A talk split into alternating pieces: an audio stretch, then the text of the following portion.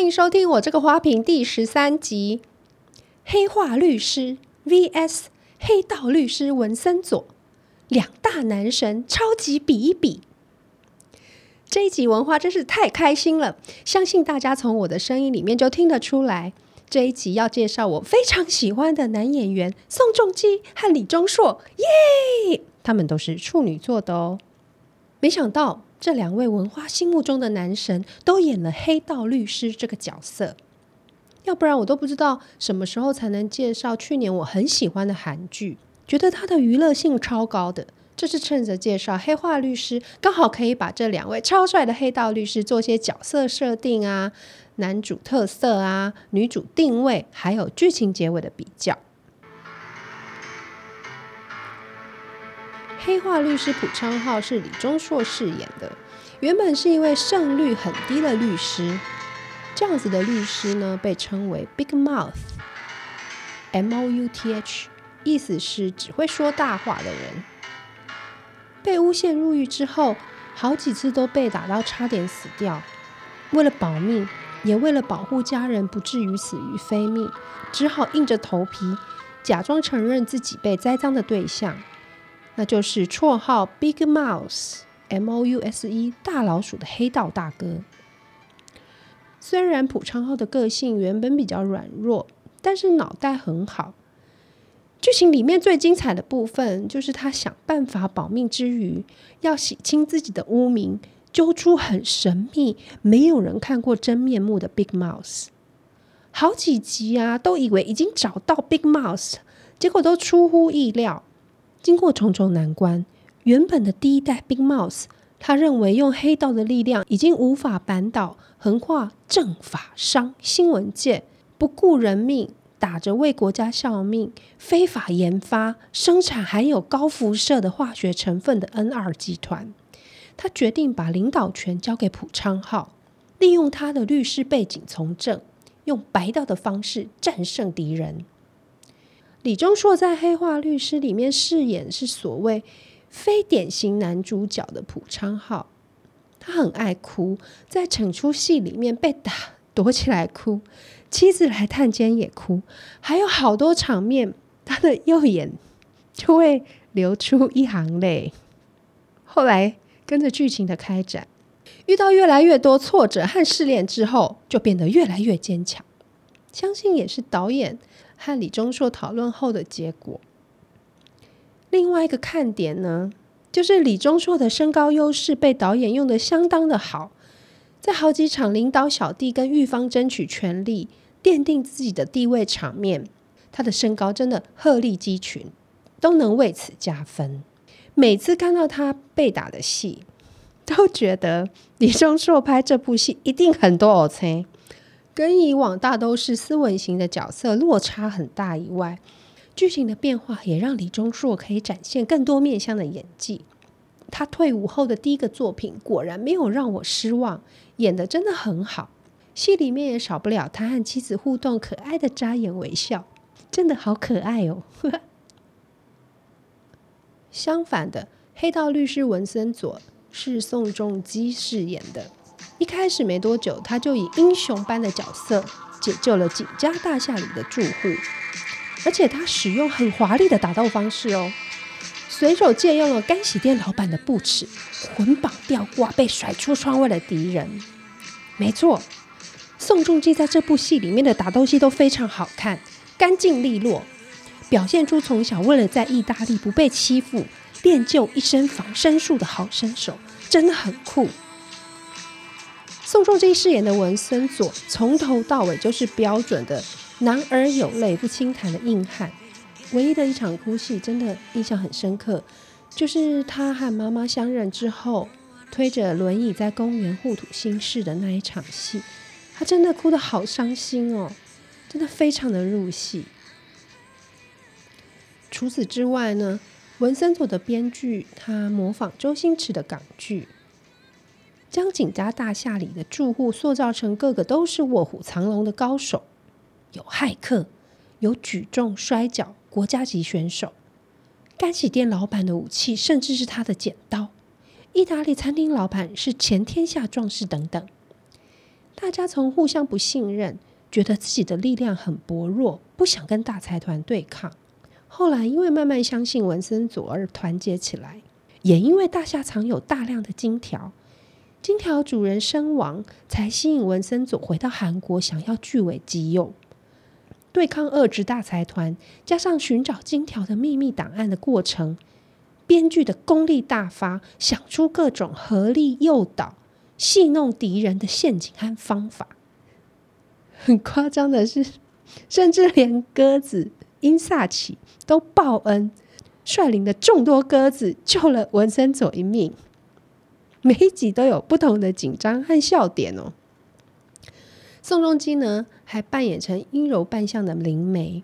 虽然在《阿斯达年代记》里面已经看过他的长发扮相，还是觉得哦，这个男人怎么连扮女人都这么的美？再搭配低沉的嗓音，真的非常的迷人。总而言之，编剧朴才范把文森佐这个角色塑造出很多的面相。宋仲基不论是动作戏、喜剧，还有原本就擅长的感情戏，都表现得非常好，跟过去的角色也截然不同。那导演金熙元的细腻运镜、拍摄角度也都非常棒，让宋仲基因为文森佐这个角色得了好多个最佳演员奖项。这两部戏呢，还有一个共同点，就是女主角的角色都是专业能力很好。个性坚强勇敢，也在情感上支持帮助着男主角。黑化律师是我第一次看少女时代的润娥演戏，觉得她的演技很纯熟，把勇敢坚强的个性表现出来的同时，还保有温暖的特质。那她全力支持丈夫、相信丈夫的面貌，也很让我难忘。这就让我很期待润娥和李俊昊接下来的霸总新戏。他们会演出什么样的霸总戏呢？啊，全汝彬是饰演黑道律师文森佐的女主角，也是一位干练而且很有活力的女律师。她得意的时候，走起路来都好像在用跳的。剧中的角色原本是帮大财团擦屁股的律师，后来因为父亲被害死，决定替父亲报仇，继承父亲的事务所，和文森佐一起对抗财团。还有跟财团勾结的法界与政界人士，这也是我第一次看全汝彬演戏，很喜欢他在剧里面展现的活力。最近有一部《Glitch 天外迷踪》，是他饰演一位话很少、国中时期好像被外星人绑架，去寻找失踪男友的角色。大家可以去 Netflix 看一下。如果我看完，觉得很不错，再推荐给大家。我必须说，在第一、二集看完的时候，差点要弃剧，觉得可能是因为他的角色设定就好像外星版的《我的出走日记》。不过，我为了全汝彬，我又看了第三集，剧情就推展开来了，速度越来越快，还加入了邪教的内容，感觉整个好看了起来。那欢迎大家追踪我的 IG。三八 H U A P I N G，我会发短评。如果犹豫要不要看，那欢迎参考我的感想哦。另外呢，文森佐里面有一位残暴的女性律师角色崔明熙，这也是比较少有的角色设定。导演金熙元说，她有一双很纤细的双手，跟角色的狠劲成对比。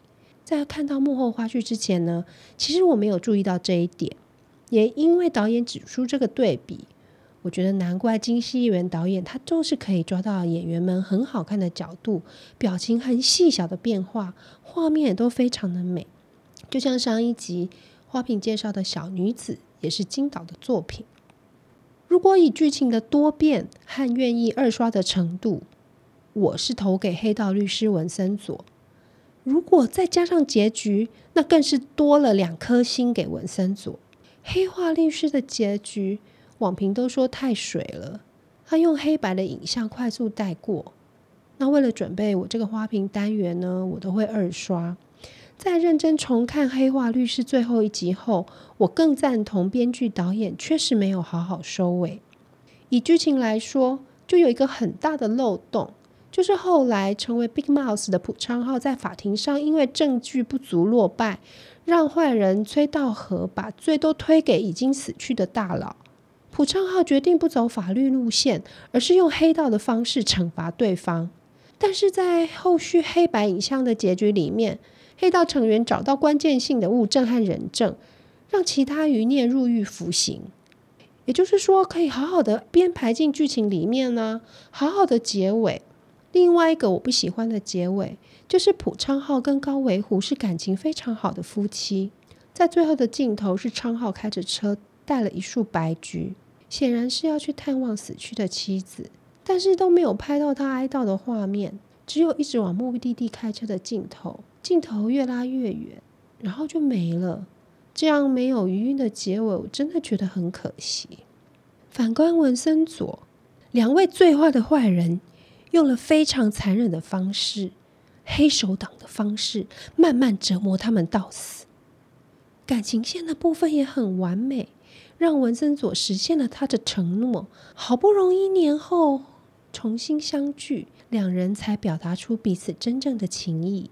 不仅感情线留有遐想，最后一幕也是文森佐呈现黑手党的那一面。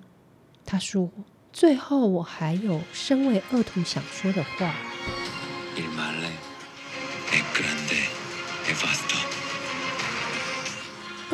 是坚实又辽阔的，又留给观众反思的空间，真的非常的精彩。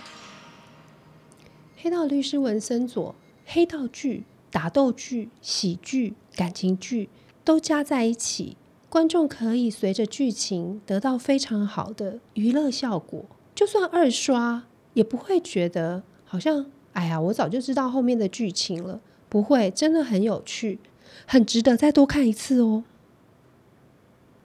那跟本集相应的食物，我要介绍我的吃货朋友介绍给我的最好喝的西西里咖啡，它是位于金华酒店地下二楼的 Formano 咖啡，一定要是这一家哦。虽然它还有一家分店在忠孝新生站，那为什么一定要来这一家 Formano 咖啡呢？除了它的西西里咖啡是用有弯曲角度的马丁尼杯装着，看起来很帅以外，那因为它是位于各大名牌服饰装点的走廊尾端，我很喜欢宋仲基跟李钟硕。另外一个重点就是他们的身材比例非常好，穿各种风格的服装都非常好看。一旦穿上质量很好、剪裁线条设计都俱佳的名牌服饰，他们都有一种高雅的气质。更不用说，他们都有高级脸，可以把名牌穿得非常好看。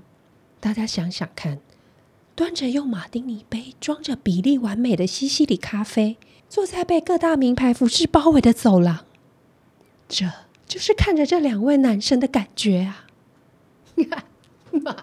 好了，接下来是花瓶新闻。宋仲基主演的二零二二年新剧《财阀家的小儿子》。即将在十一月十八日晚间十一点起，不是在 Netflix，竟然是在 Friday 影音独家跟播，而且 JTBC 决定一周三更，总共十六集，应该是想在二零二二年结束前播完它。我超开心的，因为疫情的关系，很多剧的拍摄角度都减缓了，总算等到宋仲基的新剧喽，耶！